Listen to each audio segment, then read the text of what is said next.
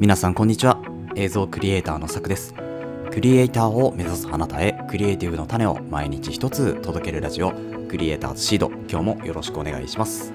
はい。ということで今日は6月の17日土曜日となりました。週末いかがお過ごしでしょうか。えー、こちら神奈川県湘南になりますけれどもこちらはですね今日はいい天気で晴れております、えー、昨日もねなんかちょっと晴れてはおりましたけど途中でこうお天気雨というかが降ってきたりとかですね、まあ、そういうのがあったんですけど今日は一日なんか青空ですね。快晴でずっと晴れてそう、まあ、ようやくね洗濯物干したりとかなんかシーツ干したりとかそういうのができるようなこう天気に、ね、なったというところで。はい。今日もね気持ちよくやっていくんですけれども今日のお話何かっていうとあの今週ですねカメラのあれこれということで、まあ、耳で学ぶカメラのいろいろっていうのをテーマにお話をしております。まあ、センサーサイズのお話だったりあとは広角標準望遠レンズのレンズのお話だったりあとは ISO 感度とか F 値とかですね。あとシャッタースピードとフレームレートみたいな本当に基礎的なところをですね、まあ、こう耳で学んでいこうというようなコーナーでやっておりましたが今日で1回区切ろうと思います。で今日のお話ですね。エントリーモデルとフラッグシップモデルというお話をテーマとして本編でお届けしていきたいというふうに思いますのでエントリーモデルとフラッグシップモデルって何っていう方はですね、えー、ぜひ本編聞いていただければと思います。はい、ということでそれでは本編の方いきましょう。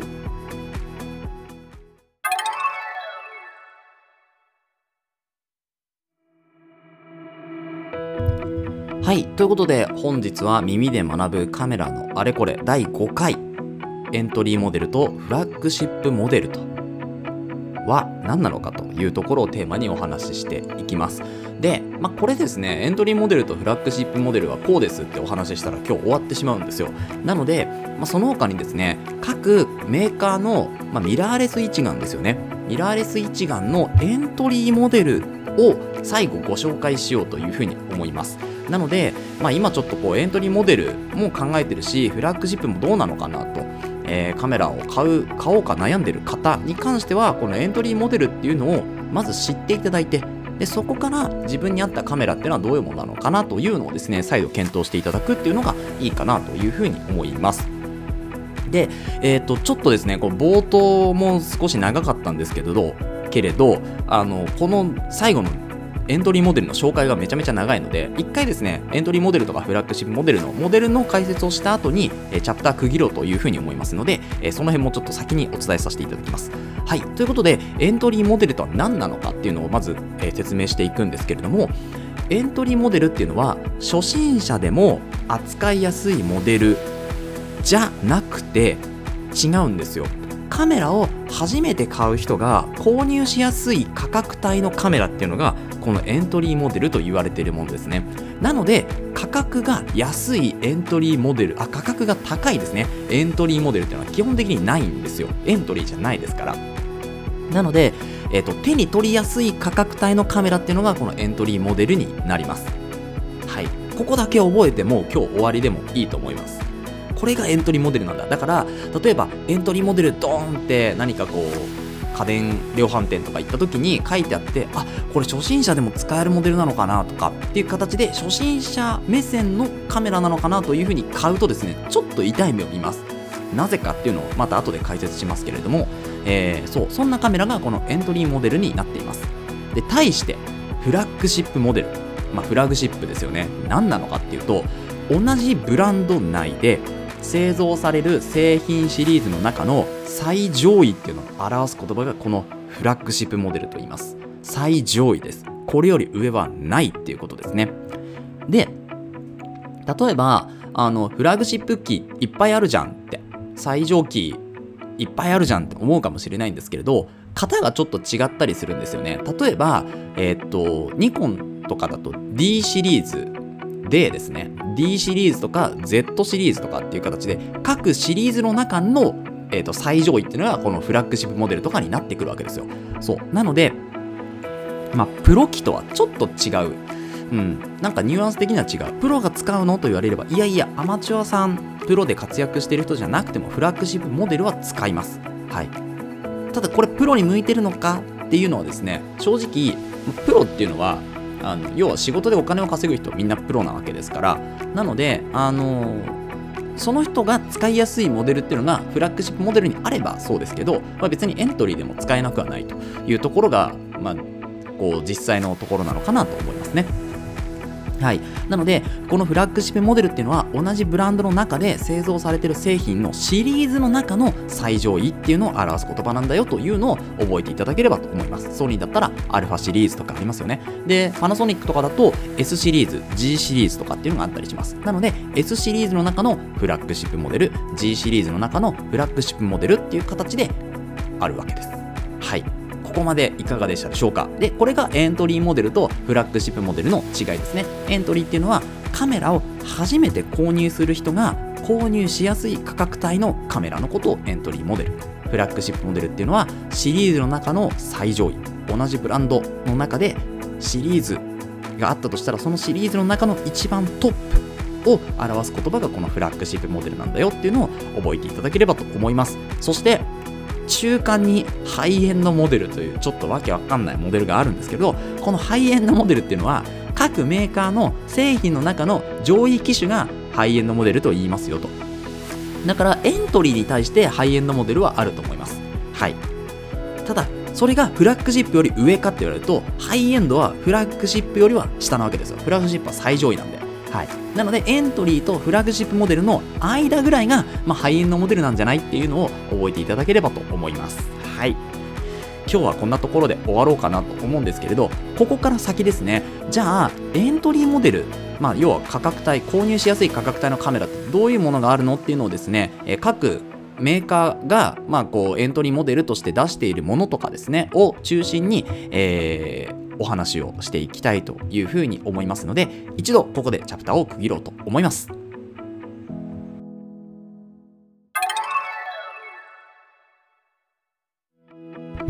はいということでですね次ここからはですね各カメラのまあ、各カメラじゃないですね。各メーカーのミラーレスの一眼のエントリーモデルっていうのをご紹介していきたいというふうに思います。本日ご紹介するメーカーはですねソニーキャノンニコンパナソニック富士フィルム。この5つを紹介していきます。で最後の富士フィルムに関してはちょっとですねエントリー機がもう結構製造中止というかあの新しく作ってないんですよね。今ある市場で、えー、中にあるものだけで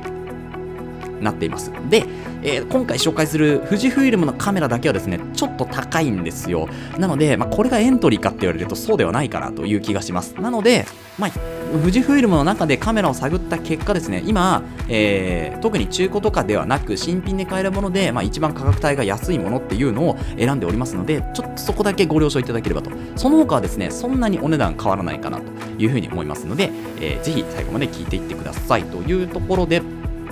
ソニーからまずお話ししていくとですね、ソニーは α6400 というですね、えー、っと、カメラがあります。で、これ、アルファ6000からあるんですけど、6100とか、でそれはもう中古かなというふうに思いますので、多分新品でまだ出てるのはこのアルファ6400かなというふうに思います。で、このアルファ6400はですね、発売が2019年、2019年ですね、今から3、4年前ぐらいですか？はい。で、有効画素数っていうのは2420万画素になっていて、重量っていうのは 403g という風になっています。これバッテリー込みで 403g ですね。で、センサーサイズっていうのは、えー、とフルサイズの1個下のサイズで APS-C というセンサーが積まれております。で、連続の連射性能ですね。連射性能は秒間11コマ。これすごいですね。秒間11コマ取れるんですね。で、その次、ISO 感度と言われるものですね。これは、え、ー、と、ま、急がんのがわからない方に関してはですね、えーと、2つか3つぐらい前のポッドキャストを聞いていただけると、急がんのについて説明している回がありますので、えー、そちらをぜひ聞いてみてください。で、この ISO 感度が100から3万2000まで上げられるよというところですね。で、今回、えっと、リンク、Amazon のですね、URL のリンクを貼っているんですけれども、そこはダブルキットレンズですね。なので、レンズが2つついて、えー、るキットえーと、キットになってるんですけれども、それが付属レンズとしては、えーと、E の PZ16mm から 50mm、F3.5 から 5.6OSS というレンズがついております。1つ目ですね。だから 16mm から 50mm のレンズが1つと、あとはですね、E の55から 210mm、F4.5 から6.3ですね。この、えーと、5.5から 210mm という、まあ、ちょっとこう望遠寄りのレンズが2つ目でついているとでこの2本の、えー、レンズがついていってお値段がですねまあ Amazon で見た価格なんですけれども、えー、13万9800円というところになっています。いや手に取りやすくないだろうというふうに思う方いらっしゃるかもしれませんが、まあ、この辺りがですね何でしょうこう例えば10万以下とか5万ぐらいのカメラを買ってえー、映像を撮りたいってなった時になかなか難しいことになってくるわけです。それはですね、えーまあ、例えば、えー、フレームレートがちょっと調整できなかったりとか 4K 撮れなかったりとかそういうところがあるので、まあ、最低限のクオリティを担保するって意味ではですね、まあ、この辺りの価格帯を平均値かなと思いますね。でこれよりやっぱり安いカメラを探すのであれば今中古が、えー、熱いという風にもなっておりますので中古市場で探していただくのが一番いいかなと思います。新品だとやっぱりこれぐらいの値段にはなってしまうというところですね。ここは敷地なかなか高いですよね。なので13万出すんだったらもうちょっと値上げして30万のカメラとかっていう形にだんだん考えがね変わっていくと思いますからそのち、はい。えー、続いていきましょう。そしたらですねソニーの次キャノンですね。キャノンのカメラに関してはえっとちょっと1個前にですねあのー、これ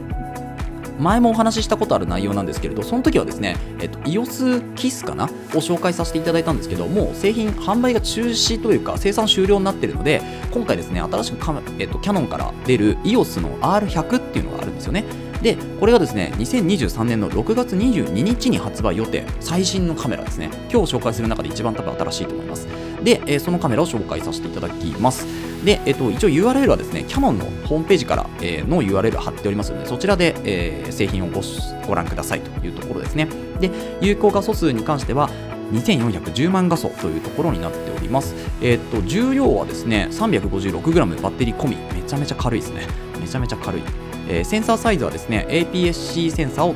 搭載しているようです。で、連続の連写性能に関しては、6.5コマ、秒間6.5コマ取れるみたいですね。で、ISO 感度に関しては100から1万2800まで。で、付属レンズに関しては、ダブルキットですね、こちらも。えっ、ー、と、RF の S18 から 45mm ですね。で、F が4.5から6.3、IS、STM というものが一つと、あともう一つが RFS の55から 210mm、F5 から7.1、IS、STM というレンズがついております。まあ、18から 45mm と55から 210mm の、まあ、ダブルキットになりますが、えー、こちらもですね、価格帯がですね、えっと、12万7600円という風になっております。これダブルズームキットの、えー、レンズが2つついての値段になっております。でもちろんですね、ボディだけとか、あとは、まあ、レンズ1本だけとかっていうのも販売していますので、まあ、そちらもぜひチェックしていただけるといいなというふうに思います。で、今回ですね、動画の、あのー、どれぐらい撮れるのかっていうのを、実は組み込んでないんですよね、この製品紹介に、私は。はい。えーまあ、なぜかというとですね、単純に忘れているというところと、多分そこを語ってしまうとなかなか難しいとえー、ポッドキャストが収まらないということになるので、本当に今回は軽い紹介だけで、がっつりした、えー、製品紹介っていうのはまた別のポッドキャストで撮ろうというふうに思います。はい。ということで、えー、続いていきましょう。ニコンですね。ニコンはですね、Z30 というカメラがあります。で、この Z30 は、まあ、Vlog 機として主に活躍するようなカメラではあるんですけれども、えーまあ、だいぶこう値段としては一番多分安い今回紹介する中で一番安いんじゃないかなというふうに、えー、思います。あそうでもなかったかもしれないですね。はい。まあでも行きましょう。はい。ということで、えー、ニコの Z30 ですね。こちらのカメラをですね2022年に発売されたカメラになっています。昨年ですねで、えーと、画素数に関しては2088万画素ということで、まあ、先ほどのやつよりはちょっと、えー、画素数低いかなというところになりますけど重量としては 405g 結構軽いですね、まあ、EOSR100 がめちゃめちゃ軽いのでそこはちょっとあんま比較にならないんですけど、えー、405g 非常に軽いです。センサーサイズは APS-C センサーを搭載しております。フルサイズの1個下ですね。で連射性能に関しては秒間11コマ。ここがすごい。秒間11コマってなかなかですよ。でその後ですね、えー、ISO 感度が100から5万1200まで、えー、ですね。で付属レンズに関しては今回もダブルキットですね。ダブルズームレンズをと、えー、とのキットレンズで紹介しているので、え、16mm から 50mmF3.5 から6.3が1つと50から 250mmF4.5 から6.3がもう1つついておりますというところですね。でお値段がえー、とこれ Amazon 価格ですけど13万4600円ということで、まあ、ダブルズームキットレンズついてこの値段なのでなかなかいいんじゃないかなと思います。で F 値がですねやっぱ望遠レンズでも多少6.3ぐらいまでという形になっていますので結構使いやすいんじゃないかなとは思っております。え先ほどのですねえっと EOSR100 とかは、ま、210まで伸ばして7.1とかになってしまうので F 値が結構暗いんですよね、うん、なので、まあ、明かりをちょっとこう暗闇での撮影はもうもちろんですけどちょっと夕暮れ時にもなかなか使いにくいかなと思うんですけど6.3ぐらいまでだったらまあギリなんとかいけるかって思ったりはしていますので本当はねもっと明るい方がいいですけどまあその点でもこのズームレンズは結構使いやすいのかなと思いますね。はい、これがニコンの Z30 になりました。続いてパナソニックいきます。パナソニックはですね、ルミックスの DC-G100 ですね。この、えー、とカメラは2020年の発売になります。これもですね、まあ、ニコンの Z30 とかと同じような形で、まあ、Vlog カムとしてですね、えーまあ、それかな？使い方としても Vlog カムみたいになってますけど画素数に関してはですね2030万画素先ほどの Z30 よりはさらに落ちるというところになりますけど重量は 412g ですね。まあまあ軽いような形。で連射性能は6コマ秒間6コマですね、まあ、ここもなかなか難しいっていうところですけど、えー、センサーサイズはですねこちらフォーサーズというセンサーサイズを搭載しております、えー、今までは APS-C っていうセンサーサイズが、えー、主流でしたけれどもこちらのパナソニックのルミックスの場合はフォーサーズというセン,、えー、とセンサーサイズになりますなのでフルサイズの大体4分の1ぐらいの、えー、こうセンサーになっています。小さいじゃんと思うんですけど、その分まあ小型化ができて、えー、軽量っていうところですね。あとは、フォーサーズに関しては、焦点距離が少し伸ばせるというところも、まあ、メリットとしてあるので、そこはですね、例えば、えー、通常の広角レンズをつけてもちょっと望遠寄りになるんですけど、逆に望遠のレンズをつけてしまうと、え、より伸ばせるというところですね。ただですね、これ G シリーズちょっと、あの私も使ってないんでわかんないんですけど、一体型ではなかった気がするんですよ。え、ルミックスの G、えー、バリオ 12mm から 32mm、F3.5 から5.6のレンズがついているので、これ外せるとは思いますけど、ちょっとその辺、あの店頭で確認していただく必要がもしかしたらあるかもしれないですね。外せればいいなと思うんですけど、このルミックスの DC-G100 に関しては、他の、えっと、